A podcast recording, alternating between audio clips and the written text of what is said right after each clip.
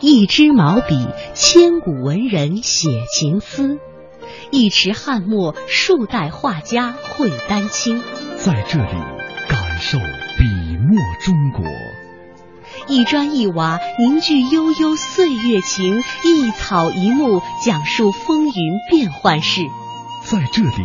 感受山水中国。一支昆曲，以律之声起江南；一手秦腔，三秦大地齐和鸣。在这里感受音律中国。您现在正在收听的是中央人民广播电台香港之声《中华风雅颂》。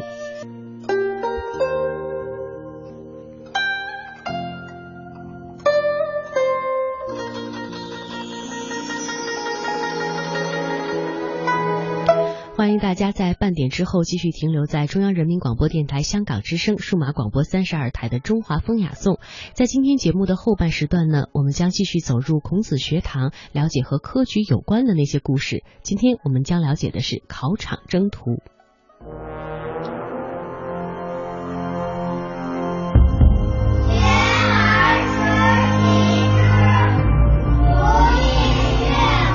古老的象形文字，浩瀚的经史典籍，多彩的民间艺术，自强的龙族传人，传承华夏文明，尽显东方魅力。孔子学堂。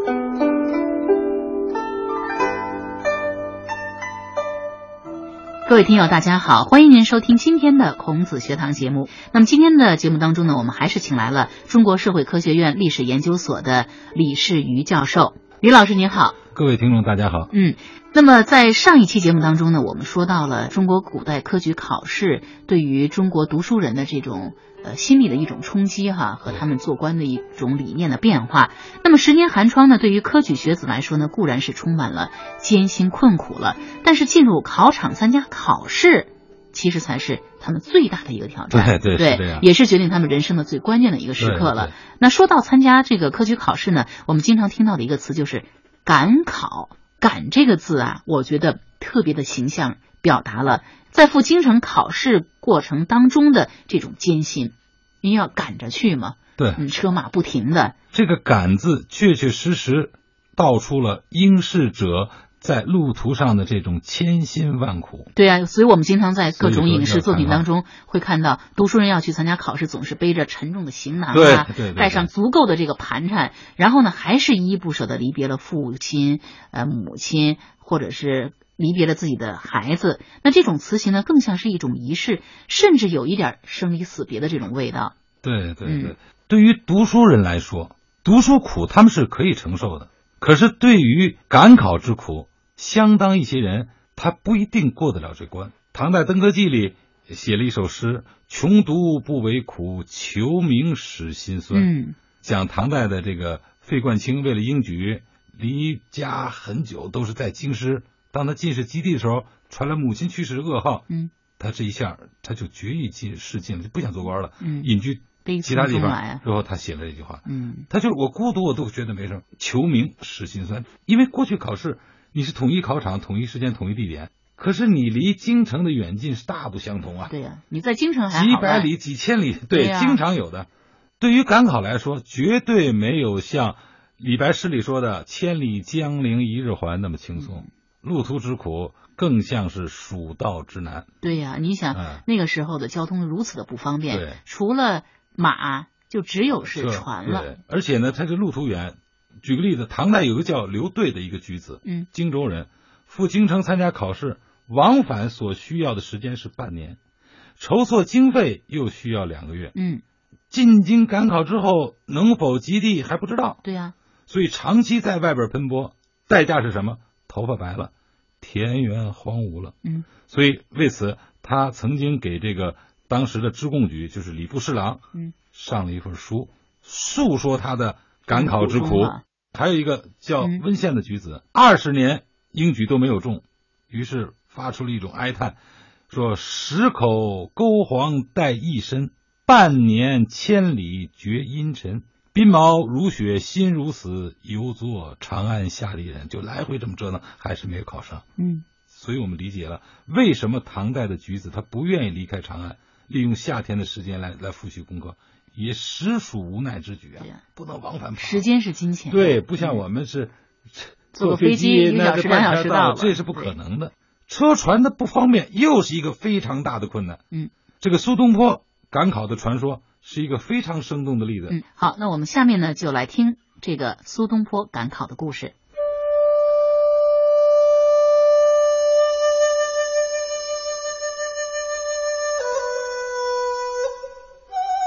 宋代著名文学家苏东坡在年少时曾和朋友一起乘船去九江赶考，途中因为遭遇风浪，延误了进场时间。你们不知道误点是不允许进场的吗？大人，我们千里迢迢从四川前来赶考，不料遭遇风浪，舟船停运，因此延误了进场时间，还望大人能够体谅，让我们入场参加考试吧。看你们相貌斯文，倒也不似无赖之徒。不过我给你们出个对子，你们若是对出来了呢，我便让你们进场。你们听好了啊，这上联是“一叶小舟载着二三位考生，走了四五六日水路，七颠八倒到九江，是十分来迟啊！大人，这下联儿我已经想到了。十年寒窗，读了九八卷诗书，赶过七六五个考场，四番三往到二门，一定要进。嗯，妙哉，妙哉！好，你们进场吧。我们讲到了路途遥远，呃，嗯车船不方便，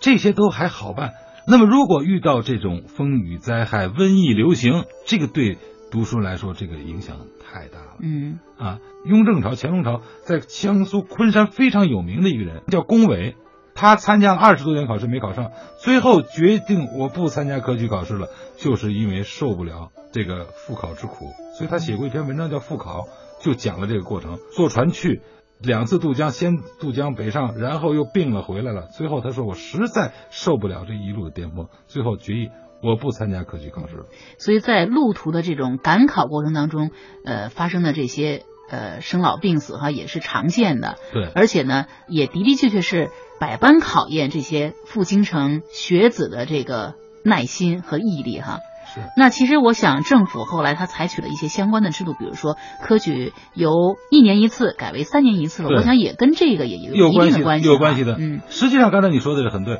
就是科举制度的变化，相当一些内容是和赶考难有关的。刚才你讲的这个一年变为三年，还有比如像清朝的时候，明清的时候嗯，湖南、湖北它是一个考场，叫嗯湖广乡试，嗯，地点在武昌。那么湖南的人要来，他一定要坐船走洞庭湖。对啊，可是那时候呢洞，庭正好是湖盛水夏，患啊死人是经常的，帆船死人是经常的，所以到了清朝雍正年间，这些举子就就建议说一定要分为为就是考场啊，嗯，就是分开考场。于是雍正元年批准湖南、湖北分别考试。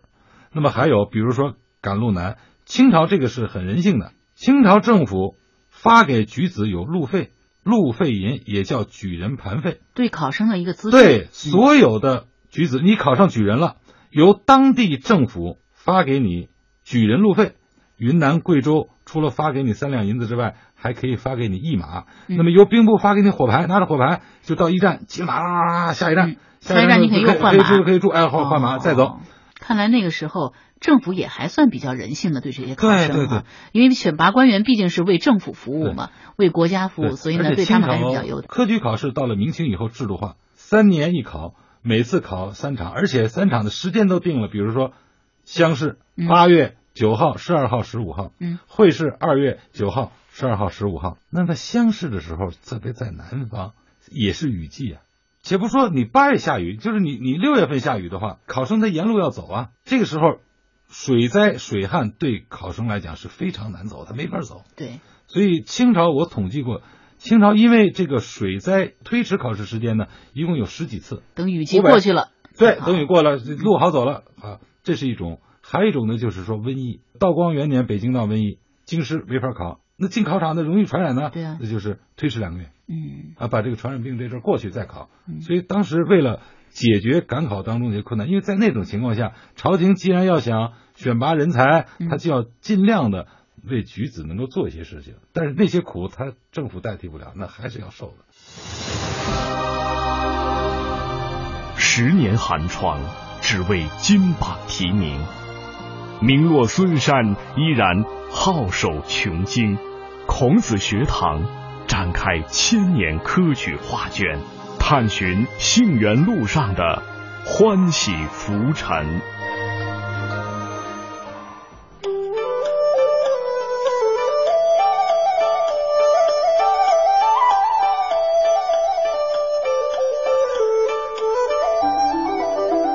那刚才我们说了，这个千里迢迢一路风尘仆仆的，终于赶到了考场，进考场了。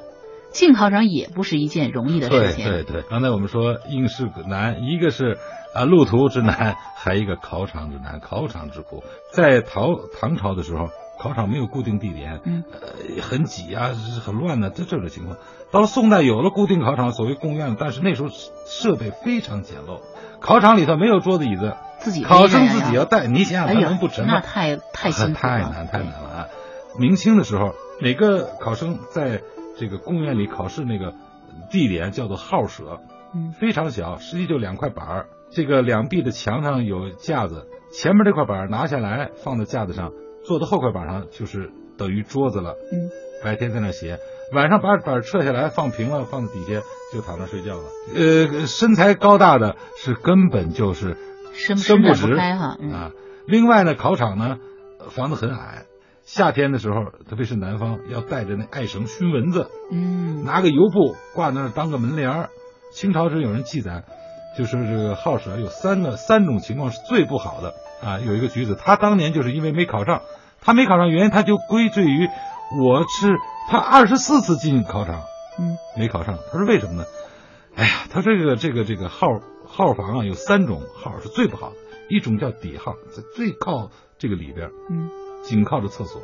啊，臭气熏天啊。还有一种呢叫小号，特别矮，他说我个儿高根本站不直啊。嗯还有一种叫席号，就是上边漏雨，自己还得弄。他说我二十四次进考场，十之八九都遇见这些号，他说我怎么能考得上呢嗯？我到了考场里头，很纷扰他的心啊啊，，黑头发也变白了，嗯我这脸颜面我也变丑了。这个他说的并不夸张，嗯所以在考场里头，也不是说那么舒服的，条件也是很难的。考场之难，除此之外，嗯还有发生在考场的水灾、火灾、瘟疫屡见不鲜。史料记载，葬身于考场的士子就非常多。最惨的一次是天顺七年会试，这个大火烧死了这个当年的举子是九十多人，最后皇帝把这些被烧伤的烧死的这举子的骨骸给给给给弄成六个大坟堆儿，葬在现在北京朝阳门之外，而且提了个匾，皇帝亲自提的，叫“天下英才之墓”。所以你说到了考场之后，这么些苦也得受，这是很难的。啊，那刚才我们说的是呃，考场吃喝拉撒睡都在这个地方，对他的精神上来说，也对是一种磨练。对。那其实进了考场以后呢，考场规范啊也非常的严格，是的，比如说，为了避免这个学子们作弊，可能会要先是搜身，呃，搜身呢，主要是为了防止夹带，就是带东西进去。所谓考场条例呢，呃，实际它是一个保证公平取士必须要做的。唐朝的时候允许考生带参考书，哦所以唐代没有搜检。宋代制度严格以后，就是不许有带任何东西进考场。嗯那么考生可能就要偷偷的带进去，叫做夹带。嗯夹在衣服里啊，或者在鞋里头。那么为了防止夹带，所以开始有搜检、沐浴更衣之法，实际是金朝大定二十九年开始推行的。嗯因为士子考试的进考场都要都要搜身。有人就提出来这个有亏待事之理啊，这么就不跟像对待话。犯人一样哎啊，。所以呢，后来想了一个办法，进考场之前一律先进政府给你准备好的浴室，把你的衣服里都脱了，嗯进浴室洗个澡。从那门出去之后，政府给你准备好一色的衣服，所有的人都穿一色嗯考的衣服，试这考对试这的就衣行服了。，嗯，哎，那么这就不会有问题了。对啊，那么这个制度呢是在金朝实行的，在其他的朝代没有实行。我觉得这个制度是还是比较有点人性化科学哎，有点人性化。呃，这个明清的时候规定的比较严，比如说你穿的鞋不能是高跟儿的，穿的衣服 不能是夹层的，嗯带的油有灯必须是都有规有呃规对格镂的空的，甚至带的饽饽就是带的干粮、馒头或者窝头，你都得切开。那比如说我们现在的高考制度是，如果你要是在考场作弊了，他会让你禁考一年；如果严重的话，他当然还会追究这个法律责任。那在那个时候是不是在那时候是会这样禁考？呃，有进口，它叫停罚停科，不是很严重，比如夹带或者其他打小抄或者嗯等等，会是一科、两科、三科，最多到五科。哦就是如果罚一科，就是下次三年以后那科你不能考。哦，也有就是特别这个违反条例的，比如说嗯冒级、冒名顶替，嗯，还有枪手啊，那被查出来了枪手，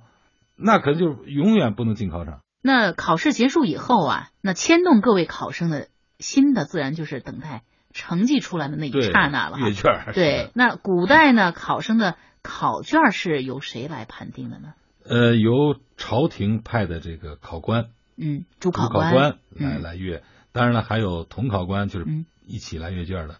比如说，嗯呃，江南的考官是朝廷派人去的，不允不许能他是是派当地人啊。对，。那在考试当中，您也说过，有的考生可能跟这个主考官或者是呃判卷的这个官员哈有勾结，所以他可能会在试卷上。记上一些记号，对嗯让他来认识你。所以这个时候会不会有一些什么其他的一个手段来避免这种事情出有现呢？有从宋朝开始，为了防止这个考官舞弊，嗯就采取了试卷密封制度。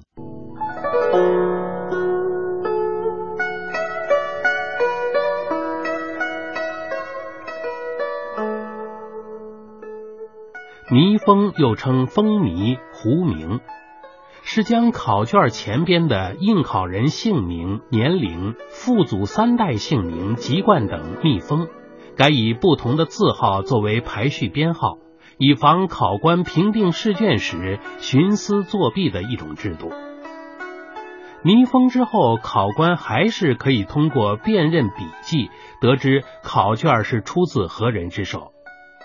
为了堵塞这一漏洞，宋真宗时又创立了誊录制度，即将应举人的试卷由书吏誊录之后，再交考官评定。所以，宋代以后的殿试应举人交卷之后呢，都是先由密封所将卷头密封，代之以字号，然后交付誊录所，由书吏用红笔誊写为朱卷。对读无误，再交初考官评定等地。初考官评定等地之后呢，再交密封所将所评定等地密封，然后交副考官评定，最后呢将给详定官再来评定，或者呢是上奏皇帝另定等地。确定等地之后呢，再从誊录所调取真卷，拆号放榜。密封誊录制度在防止评定试卷作弊中起了关键作用。宋代著名政治家欧阳修曾说啊：“胡名誊录之后，使考官不知为何方之人，谁人之子，不得有所爱憎厚薄，简直像天一样无情，像秤一样的公平。”密封誊录不但为元明清三代所沿用，即使在我们今天的重要考试中，密封制度仍然是不可缺少的。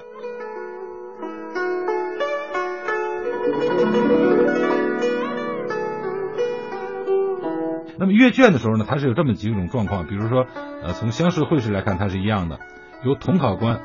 分别阅卷。嗯，分别阅卷，它这个卷子呢有这个准备录取的，他写上一个荐，推荐的荐，嗯，不录取的就放在一边了，称为落卷。那么根据本省乡试或者会试所招的录取的名额，以及分配你这个统考官应该录取多少人，按这个比例你要多录取一些的卷子嗯，交给主考官。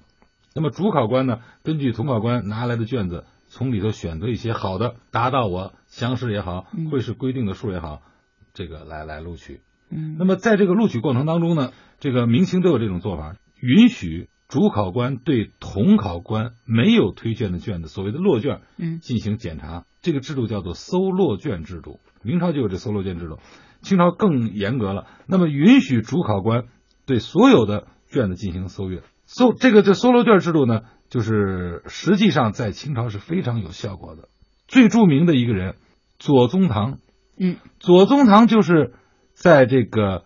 搜罗卷当中搜中的。徐法纪当时主持哦，者，本来它是落，卷，对，他是落卷里的，因为主考官有权利搜罗，一看，哎呦，这个卷子很好。嗯左宗棠那年他搜了六个卷子，在湖南六份落卷，选出来中了举了，左宗棠是第一个哎呀，很幸运。啊，大学士。所以左宗棠如果没有这个搜罗卷，很可能就没有左宗棠后来的。十年寒窗，只为金榜题名。名落孙山，依然皓首穷经。孔子学堂展开千年科举画卷，探寻杏园路上的欢喜浮沉。